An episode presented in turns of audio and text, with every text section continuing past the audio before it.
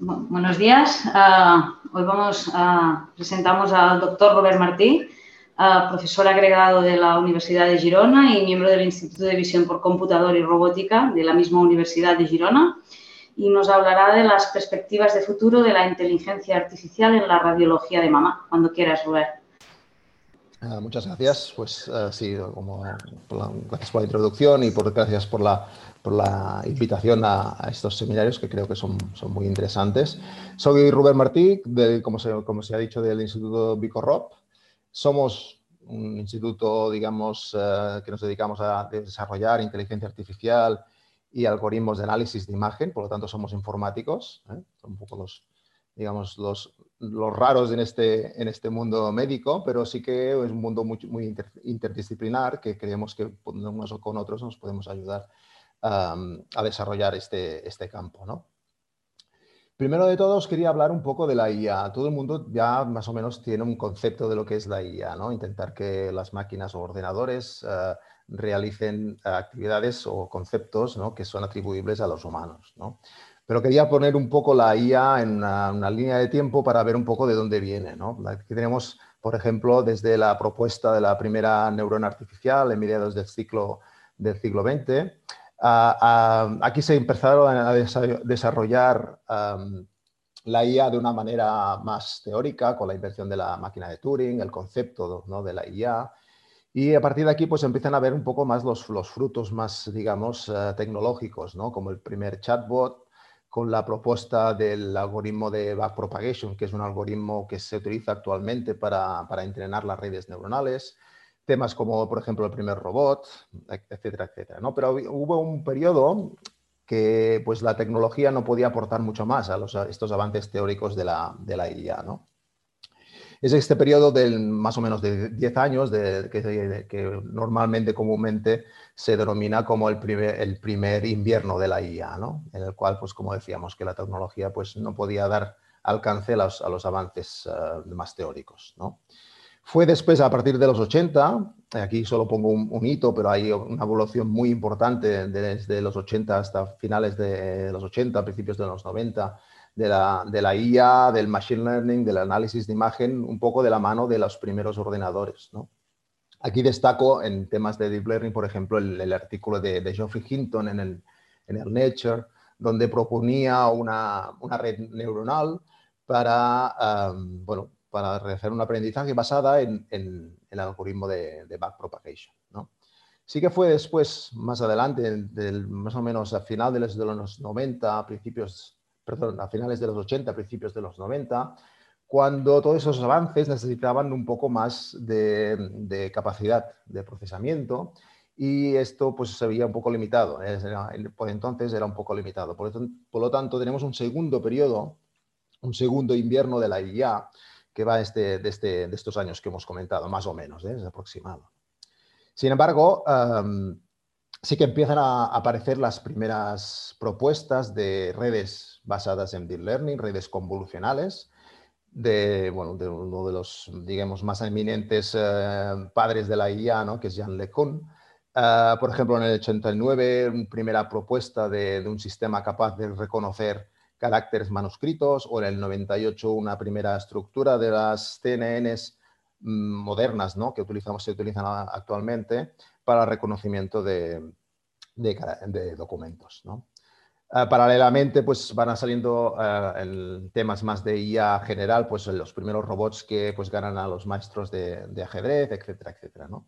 será hasta el 2004-2005 donde aparece lo que es eh, bueno, la, primavera de la IA, ¿no? que se, denomina, donde se confluyen varios aspectos. ¿no? Confluyen, por ejemplo, un avance importante en el hardware, en lo que son las, las GPU, las unidades de proceso gráfico, que lo que hacen es aumentar la capacidad de cálculo y la capacidad de cálculo paralelo, que con esta capacidad y las propuestas de las redes neuronales, el deep learning, eh, permiten realizar unas redes neuronales pues, mucho más grandes o más profundas. ¿no? Aquí hay todo, digamos, un periodo donde avanza mucho el tema de la IA, descrito hacia, hacia el deep learning, Y eh, hasta hoy, ¿no? Hasta hoy nos encontramos en lo que algunos dicen que estamos en el hype de la IA, ¿no? En las expectativas, digamos, sobredimensionadas de la IA, en donde se espera demasiado de la IA, aunque, como veremos después, seguramente estamos ya un poco pasado este hype, ¿no? Pues a lo mejor estamos, yo pongo aquí como un, otoño, ¿no? A lo mejor de la, de la, de la IA, ¿no?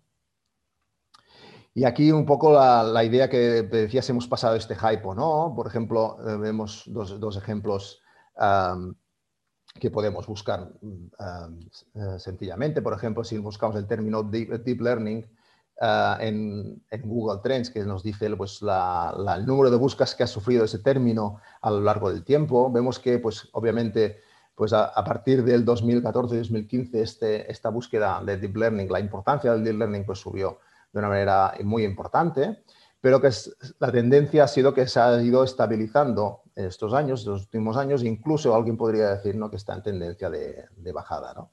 Esto demuestra un poco que hemos pasado a lo mejor este hype, pero también que la, tecnología pues, muestra una cierta, digamos, madurez en este sentido. ¿no? Lo mismo vemos en, otro aspecto, por ejemplo, una conferencia bastante típica en en, inteligencia artificial, que es el Neurips. podemos ver, por ejemplo, la cantidad de papers ¿no? de, que se han enviado en esta conferencia. Esto es un síntoma ¿no? del interés del término. y vemos que ha aumentado de manera bastante importante en los últimos años, hasta, por ejemplo, el, este último año, el 2021, donde vemos que incluso ha disminuido ligeramente. ¿no? un poco la, idea que, os quería transmitir es esta, ¿no? que, bueno, que ha habido una importancia muy, muy, muy grande de la IA en los últimos años, aún está allí, obviamente, pero sí que parece ser que bueno, se, se está eh, estabilizando ¿no? esta, esta, este, este interés y este desarrollo. ¿no? Y en mi imagen médica, pues, pues, es lo mismo también, ¿no? Es decir, en el 2016, 2017 estábamos en este hype. Aquí pongo dos, dos imágenes de, del New Yorker o de Forbes, ah, en la cual pues vendían un poco la idea que la IA pues sería nuestro mm, próximo, próximo doctor, ¿no? Eh, como el, algoritmo will see you now, es decir, el, en vez de ser un doctor, digamos, en persona, pues será ah, un algoritmo que te analizará pues, ah, las imágenes, ¿no? Por ejemplo.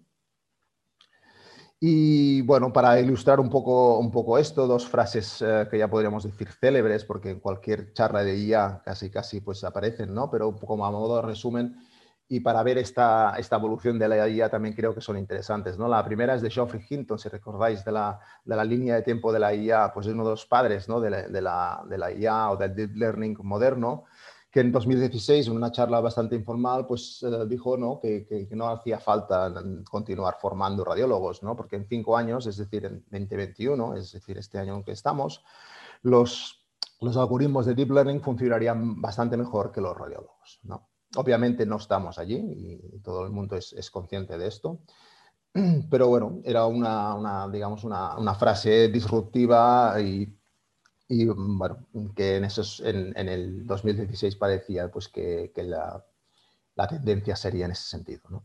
Y una más, un poco más comedida, pero si queremos que más, más uh, correcta, sería una frase de Curtis Langloss que hizo en un artículo de Radiology, en el que hace un par de años, lo, es, más reciente, el que planteaba que la pregunta no es correcta, si la IA reemplazaría radiólogos, sino que la respuesta es que los radiólogos que utilizan ella van a reemplazar a los radiólogos que no la utilizan.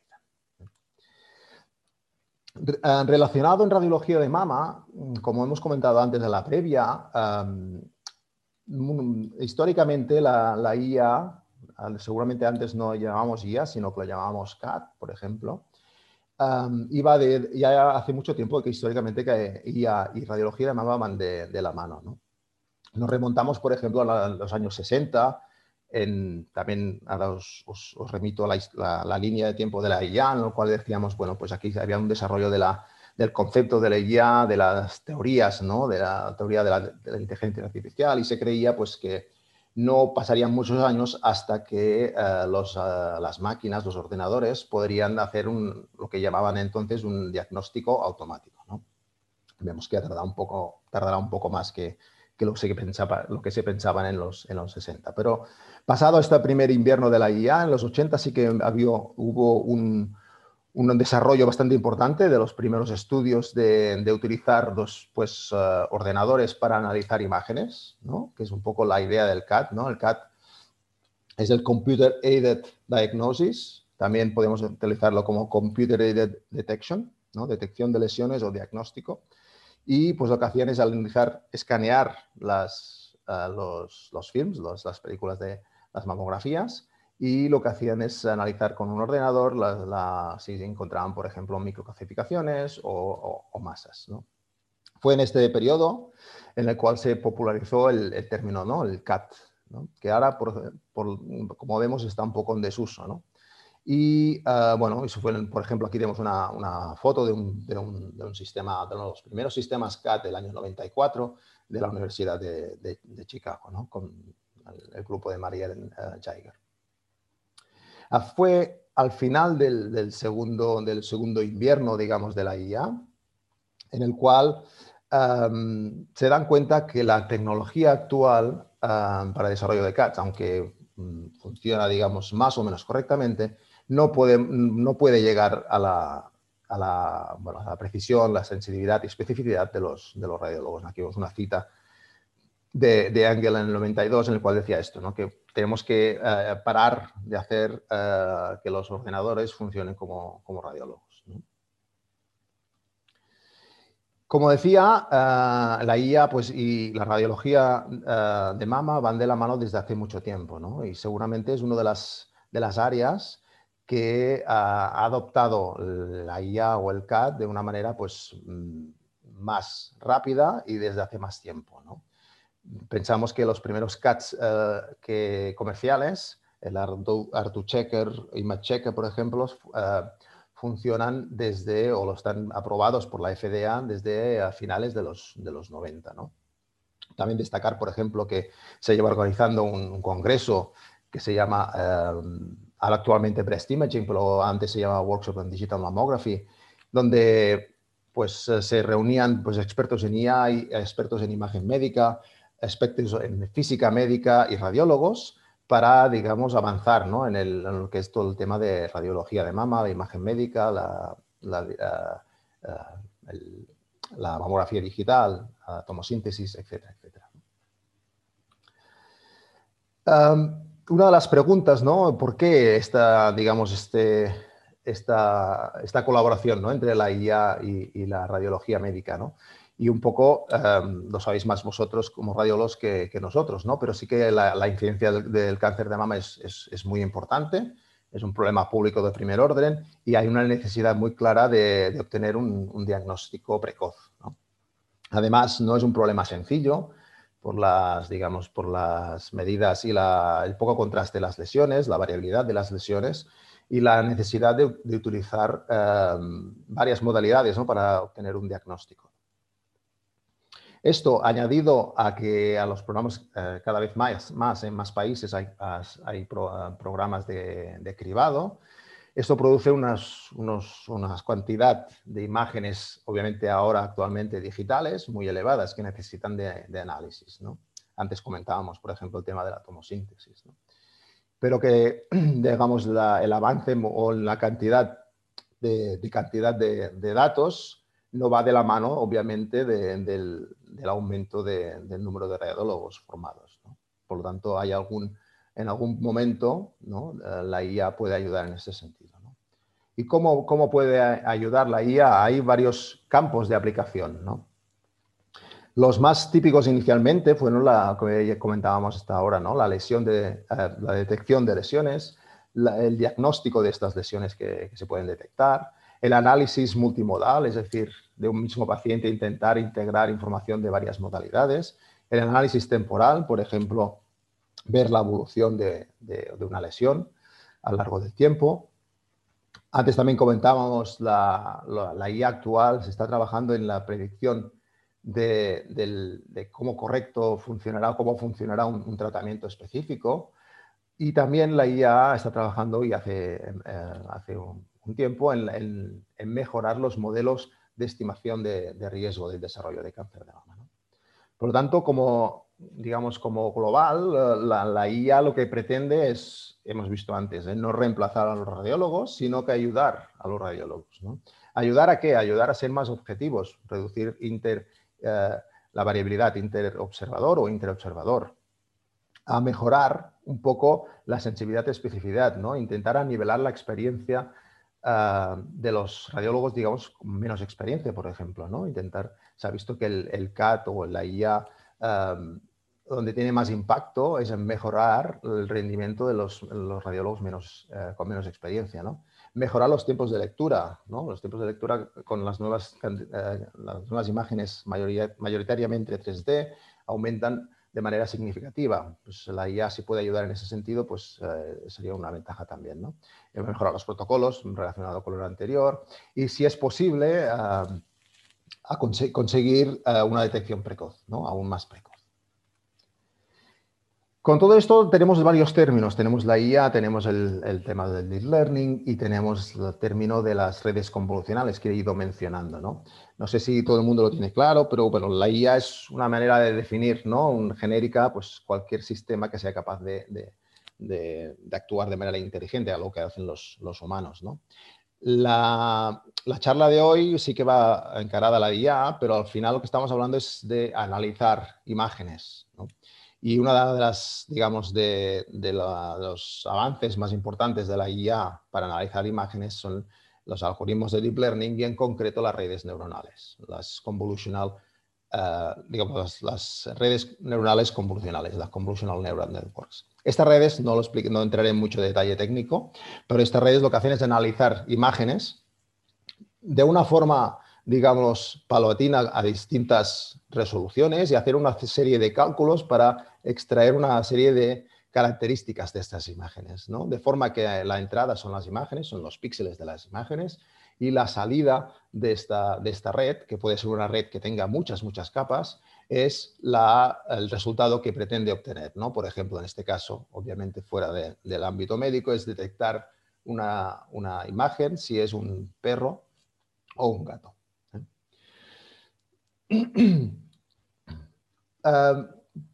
la utilización de deep learning de las redes neuronales en, radiología médica pues ya lleva unos, ciertos años, desde el 2015-16 hasta, hasta la actualidad. Aquí pongo algunos ejemplos de, trabajos en este sentido, en, la utilización de deep learning para eh, breast imaging o para radiología médica en específico, donde se empezó a utilizar, como también en el CAT originalmente, era en eh, los programas de cribado, es decir, en el análisis de, mamografías. Aquí vemos los primeros trabajos del año 2018, la gente de la Radboud eh, University, en el cual eh, comparaban, ¿no? empezaron a comparar un CAT convencional de los, de los anteriores al Deep Learning con una, una red convolucional CNN. Empezaron a entrenar esta red neuronal con, con muchos casos y empezaron a, ver que pues, las, las, redes convolucionales podían funcionar mucho mejor que los CAT convencionales. ¿de acuerdo? Y empezaron también a, no a predecir, pero sí que a, indicar ¿no? que, que, funcionaban de manera similar a radiólogos en algunos casos, en casos bastante controlados, en este caso analizando imágenes muy pequeñas. Otro trabajo también de esta época es, es el, uno que se publicó en Nature, Scientific Reports, en el cual pues, se utilizaba una base de datos eh, ya mm, publicada anteriormente, que es una que se, llama IMBREST, en la cual pues, las diferentes propuestas de CAT se iban evaluando. Y este fue uno de los primeros trabajos en el cual, pues, eh, usando redes neuronales, consiguió un rendimiento muy por encima de las propuestas anteriores. ¿no? En este caso, consiguió un 90% de sensibilidad en una base de datos, en la base de datos de, de con muy pocos falsos positivos. Cabe decir que también esta base de datos pues es muy específica, ¿no? contiene mayormente pues, casos malignos y no, son, no es una base de datos muy compleja, ¿no? Pero sí que ya empezó a ver que, mejoraba mucho lo que se había propuesto hasta, hasta esa fecha, Más posteriormente se, se, hizo se, hicieron más trabajos en ese sentido. Este es un paper que se hizo bastante famoso en, en, su momento, que es un paper en el cual se evaluaba una IA con 101 radiólogos. Es un estudio de, una cantidad de radiólogos y de, de, imágenes bastante, bastante elevado. Aquí lo que hicieron es evaluar cómo funcionaba la, la IA, entrenada en, como dice aquí, con más de 9.000 mamografías con cáncer y 180.000 sin cáncer. Ah, y uno de los resultados eran lo que decíamos también un poco antes, ¿no? es que la IA podría ayudar, ¿no? sobre todo a radiólogos con menos experiencia. La IA funcionaba mejor que la mayoría de los radiólogos. ¿vale? pero también definían que eh, su rendimiento era mucho por debajo del, mejor radiólogo. Relacionado con estos sistemas de IA han, aparecido pues, muchas empresas que han desarrollado eh, sistemas comerciales. Aquí tenemos uno, por ejemplo, de, de ScreenPoint Medical, que es bastante, digamos, em, famoso, que se ha hecho pues, un, lugar ¿no? en, el desarrollo de la IA para la, detección del cáncer en, mamografía y en, tomosíntesis. Aquí pongo la, foto a, modo de, digamos, de, ilustración del, CTO de la empresa, que es Albert Guben, que es un ex estudiante nuestro de nuestro grupo que hizo una tesis compartida con la, la Radboud University.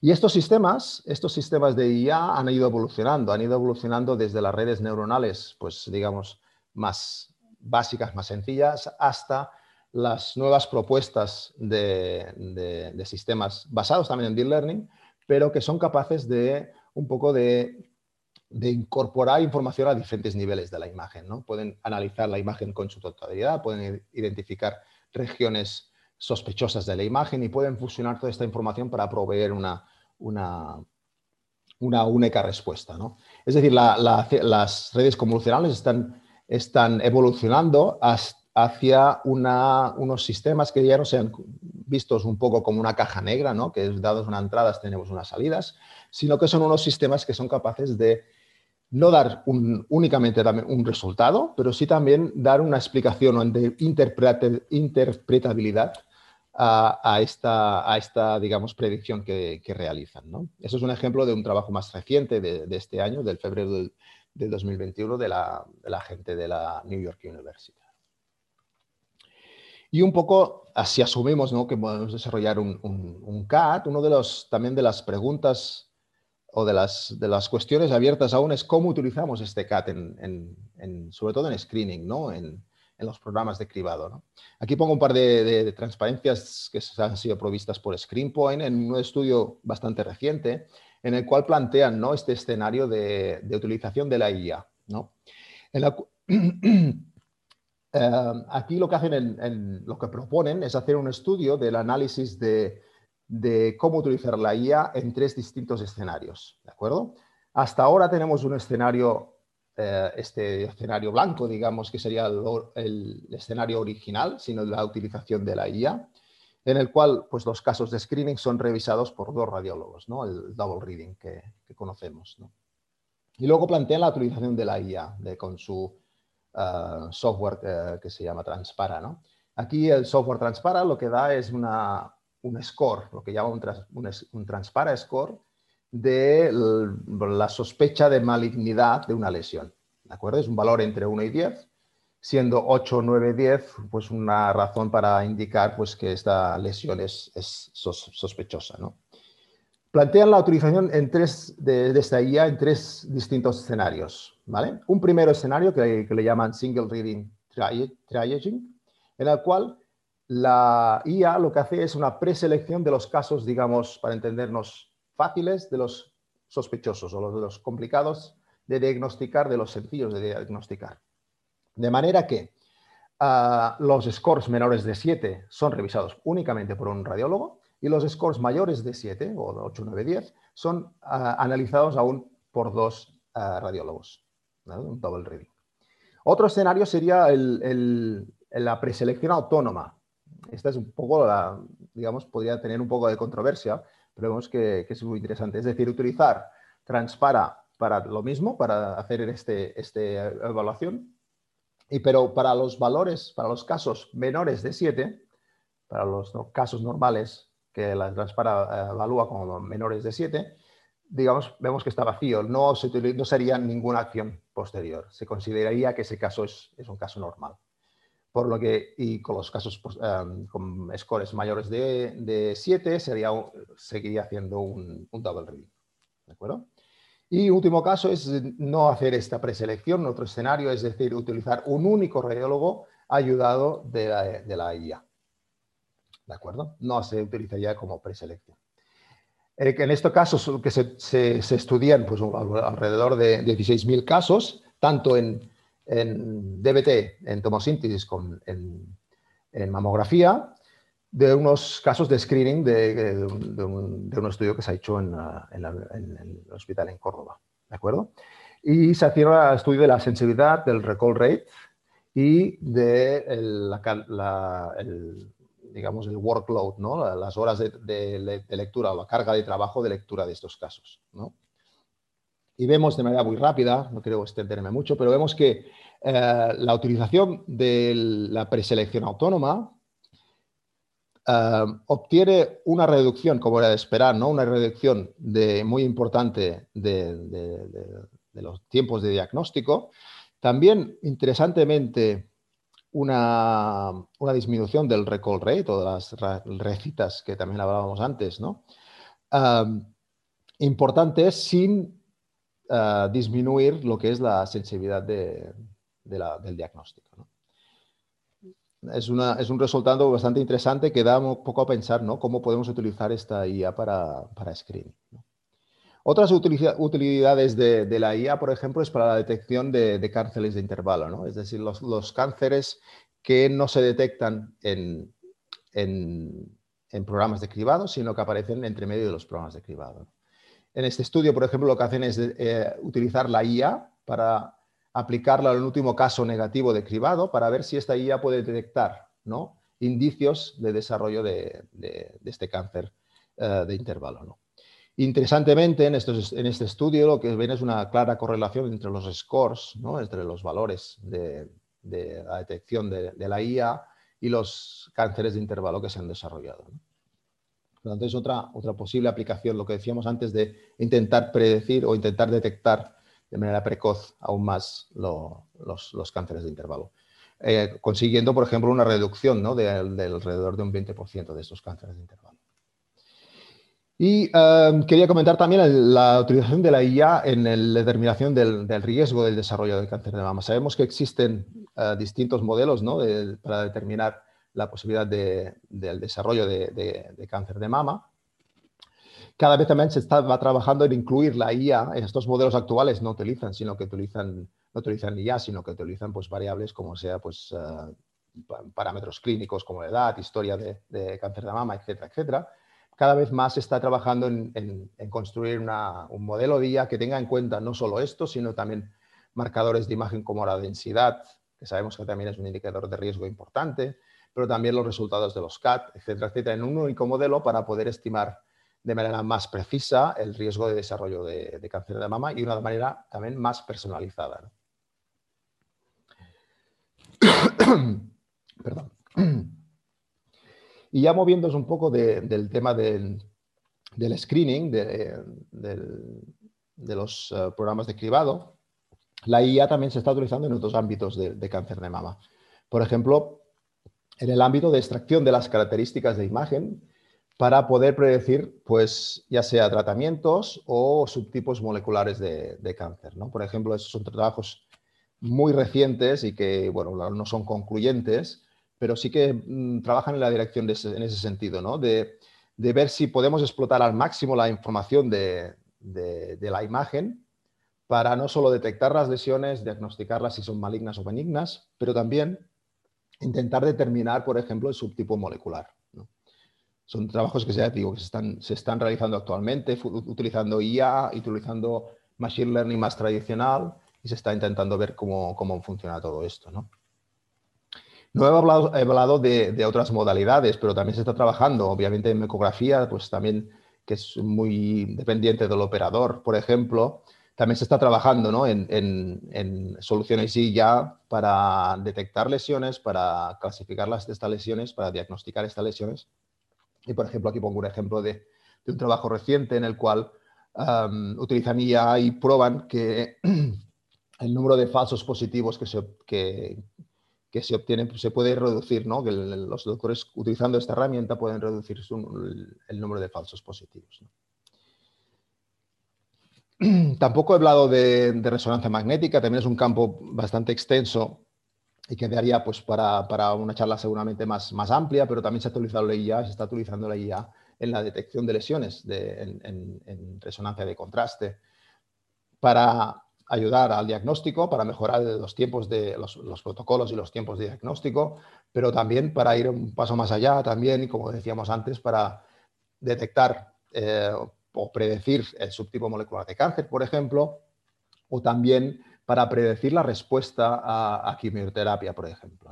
Eso es un estudio también muy, muy reciente de, en ese sentido. ¿no?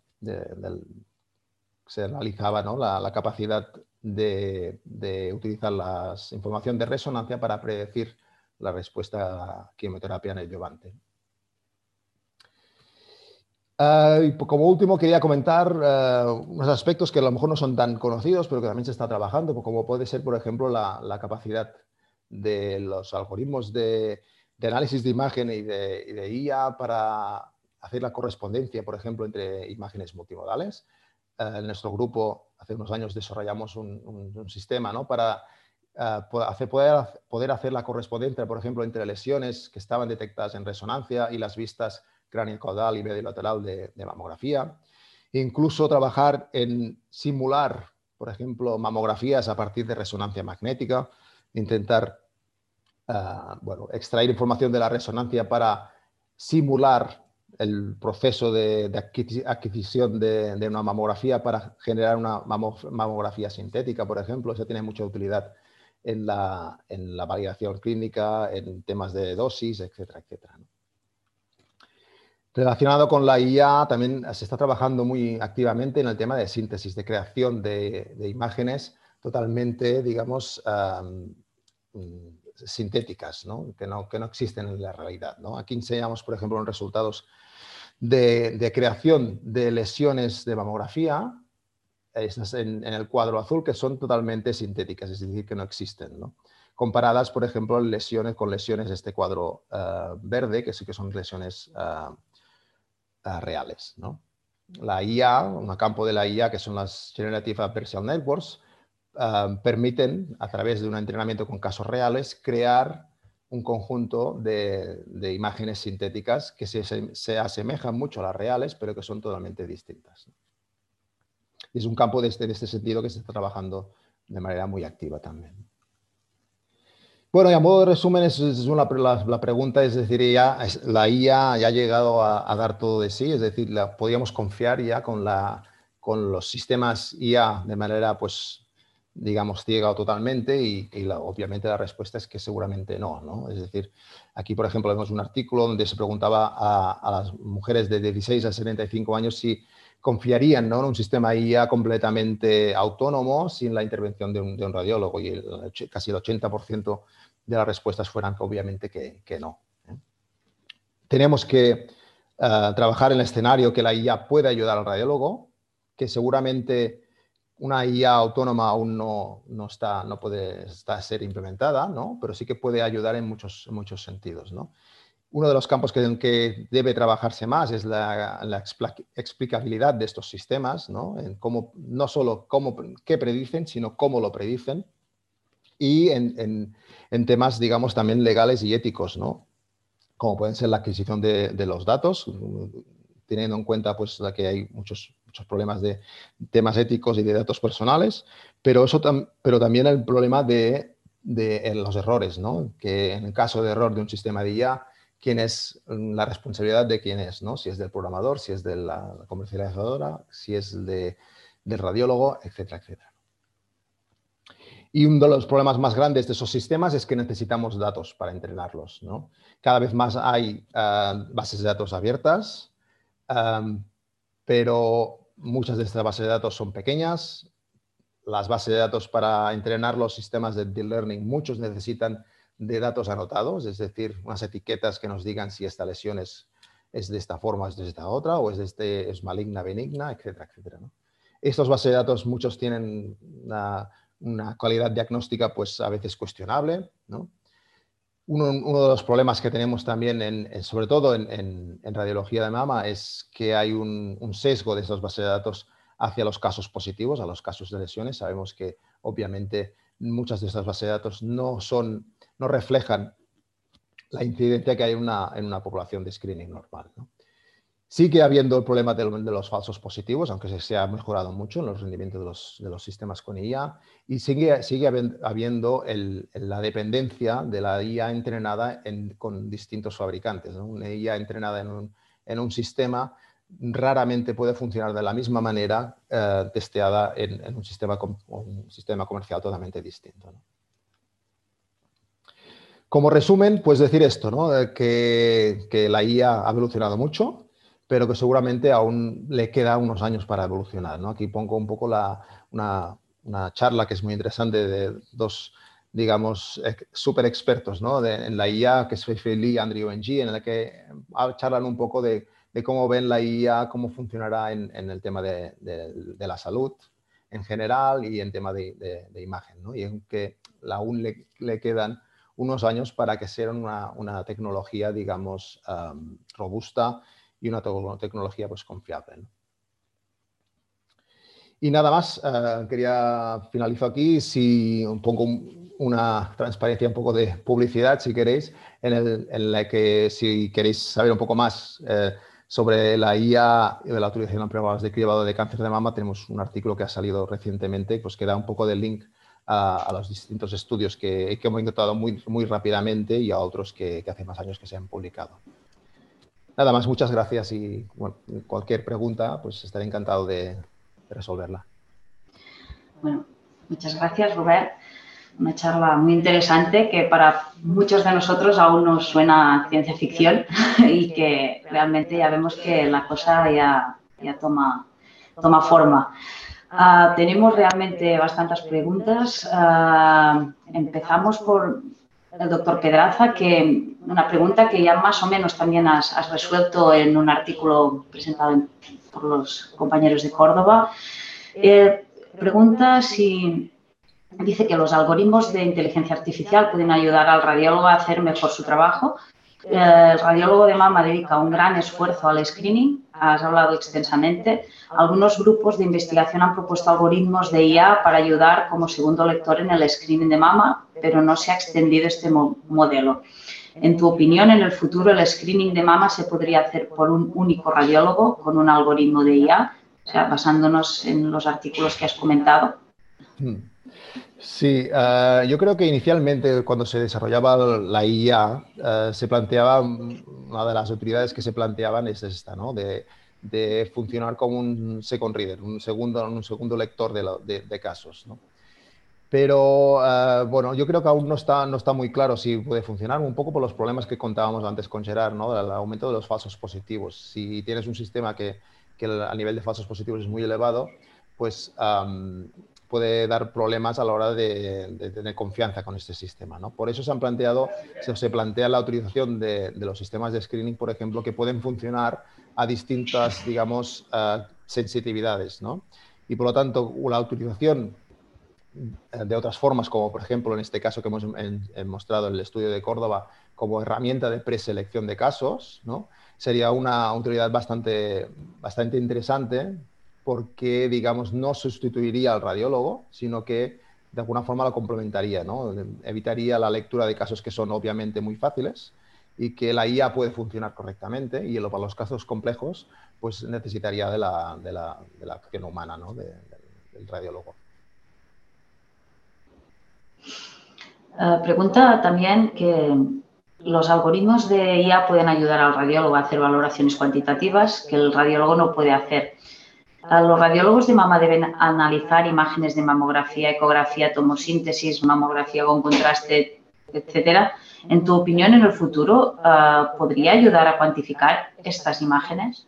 Sí, sin duda. ¿eh? No, he tenido tiempo de, tratarlo en, esta charla, pero sin duda ah, todos los esfuerzos que se están haciendo a nivel de detección de lesiones, segmentación de lesiones, permiten hacer una cuantificación de estas, de estas, de estas lesiones, incluso una cuantificación a lo largo del tiempo. Por lo tanto, ver cómo funciona, por ejemplo, un tratamiento determinado analizando pues, los cambios, en, eh, ya no solo en, imágenes 2D, pero también en resonancias, ¿no? que tenemos una estimación muy fácil, eh, digamos, y objetiva del, del, volumen, por ejemplo, de una lesión. ¿no? Sí, sí, definitivamente sí, se puede utilizar. El doctor Carbó te felicita y también pregunta si los algoritmos de IA solo analizan las imágenes médicas o pueden analizar también datos clínicos, analíticos, demográficos de los pacientes. Sí, los eh, algoritmos de IA tienen la ventaja que como entrada pueden tener imágenes, pero también pueden tener pues, datos clínicos. Eh, es, digamos, eh, trivial ¿no? el desarrollo de estos, de, estos, de estos sistemas utilizando imágenes, pero también datos clínicos. Lo que, lo que pasa es que seguramente tenemos que focalizar ¿no? esos sistemas para, por ejemplo, si queremos analizar imágenes, pues estar seguros de que esos sistemas funcionan muy correctamente con, con, el problema que queremos solucionar. ¿no? Luego se está trabajando, como he, mostrado, por ejemplo, la, en el tema de estimación de riesgo del desarrollo de la IA. Es un ejemplo ¿no? que utiliza, utilizará una IA, un modelo de IA que utilizará imagen, utilizará información de lesiones, información de, tejido, pero también información clínica del paciente para emitir una predicción de riesgo. Por lo tanto, sí que se pueden, se utilizan y, la idea es ir para allí, para esta, evolución, pero bueno, vamos paso a paso, ¿no? intentar solucionando los, subproblemas ¿no? Ah, que hay anteriormente, ¿no? porque con la detección de lesiones, la, la, el diagnóstico, etcétera, etcétera. Sí, perdón, Monse, que te interrumpa. No, lo decía básicamente por esto, ¿no? Por, por intentar conseguir un, un, cribado más personalizado, ¿no? En función del, el tipo de mama, si es una mama muy densa, en función de los antecedentes personales de la paciente, en función de si tiene otros factores de riesgo. Yo creo que el futuro del cribaje tiene que ser mucho más personalizado y si conseguimos un algoritmo que integre todos los datos, eh, sería genial. Supongo que sí. esa, esa, era la pregunta. Sí, sí, en ese sentido, uh, por ejemplo, hace unos años participamos en un proyecto europeo que iba enfocado en este, en este, en este aspecto, ¿no? De tener un, no todas las mujeres tienen que seguir el mismo patrón de cribado, ¿no? Y por lo tanto, seguramente dependiendo de factores personales, pero también de, como decíamos, pues de, ya sea de edad, de densidad, etcétera, etcétera, pues a lo mejor no todo el mundo tiene que tener la, una mamografía, a lo mejor hace falta pues tener ya una ecografía directamente, una resonancia, etcétera. Totalmente de acuerdo. En relación a las pacientes jóvenes con mamas densas, hay también dos preguntas que, hacen el doctor Pedraza y Gerard Carbó. Se preguntan que si en este sentido se han propuesto programas para valorar las imágenes de ecografía, como has comentado en estos pacientes, si en tu opinión la IA podría ayudar a, valorar la ecografía. Y también uh, Gerard dice comenta otra vez ya si el cribado personalizado en función de la mama, factores de riesgo, antecedentes, etcétera. Parece que son preguntas que has respondido un poquito. No sé si quieres aportar algo más.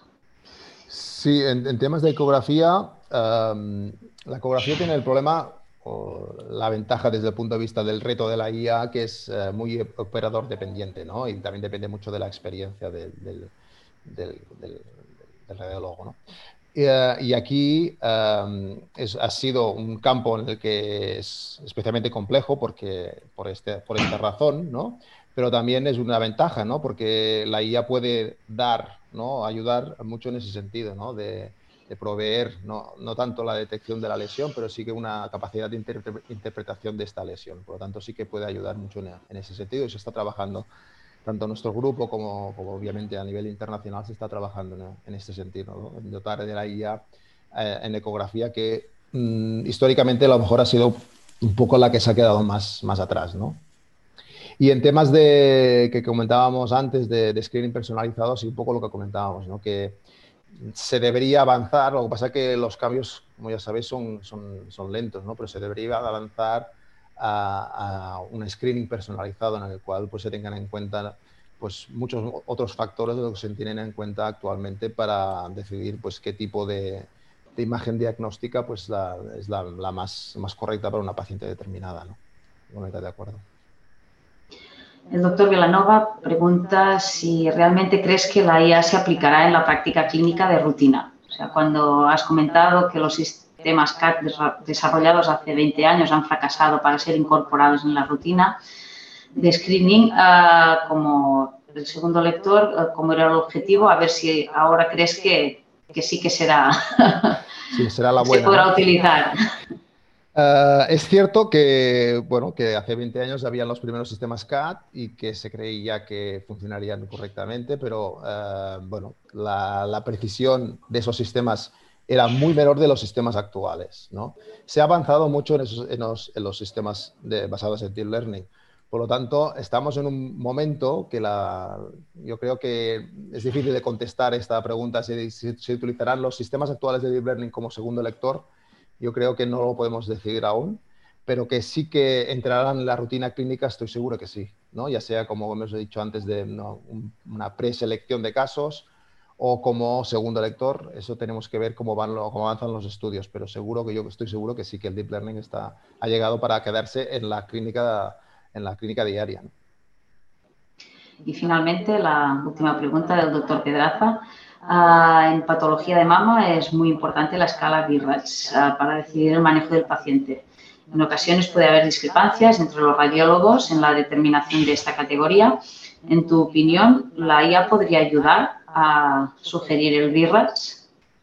Esta es una, es una pregunta muy, muy interesante, pero también es muy complicada de contestar, porque uh, si hay, digamos, uh, incongruencias entre radiólogos, la IA lo que hace es aprender. Como he visto, la, mi, mi, última, una de las últimas transparencias es que si los datos que tenemos están sesgados, la, la nuestra, nuestro modelo de IA estará sesgado también. ¿no?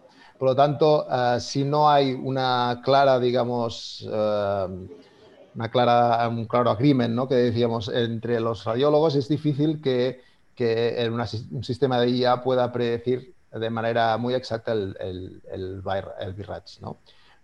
Por, de esta forma, por ejemplo, por, esta razón, eh, los ejemplos que he visto, por ejemplo, de, de, IA comerciales, el Transpara y estos sistemas, fijaros que no, no da un BIRATS, que podría dar un score, BIRATS, ¿no? Directamente, y lo que da es un Transpara score, por, por de alguna forma no, no mezclarlo en, este, en esta en esta, en esta discusión, digamos, ¿no? Pero sí que sería interesante, ¿no? Intentar que, que, que estos sistemas pues, pudieran ayudar a, este, a esta categorización. De alguna forma también ahí se ve, ¿no? En, en, por ejemplo, en las categorizaciones BIRATS europeas o de, de otros países como Estados Unidos, uh, a veces no hay el mismo agreement, ¿no? No hay la misma capacidad para, para para categorizar un mismo caso en el mismo BIRATS, ¿no? Hay bastante variabilidad, ¿no? Y un poco es lo que, bueno, eh, en los sistemas IAS pues tendríamos el mismo, el mismo problema, ¿no? Pero sí que es interesante trabajar en ese sentido. Quedan dos preguntas aún que, que se han quedado en el otro chat. En casos de, eh, la doctora Nadia Viejo pregunta si en casos de respuesta radiológica completa en resonancia posneoadyuvancia, la IA podría precisar aún más la inexistencia o persistencia de tumor residual? Sí, eh, yo creo que, bueno, la, es una pregunta muy específica, ¿no? Pero sí que eh, la, la, IA se está utilizando en resonancia para predecir la respuesta a la, quimioterapia. Por lo tanto, todo lo que sea, pues, eh, intentar utilizar imagen para predecir, por ejemplo, en, en imágenes pre quimioterapia, en medio de la quimioterapia para hacer una predicción de la respuesta, pues se está, se está, trabajando en ese sentido. No hay resultados concluyentes aún, pero sí que está trabajando en ese sentido y puede ayudar.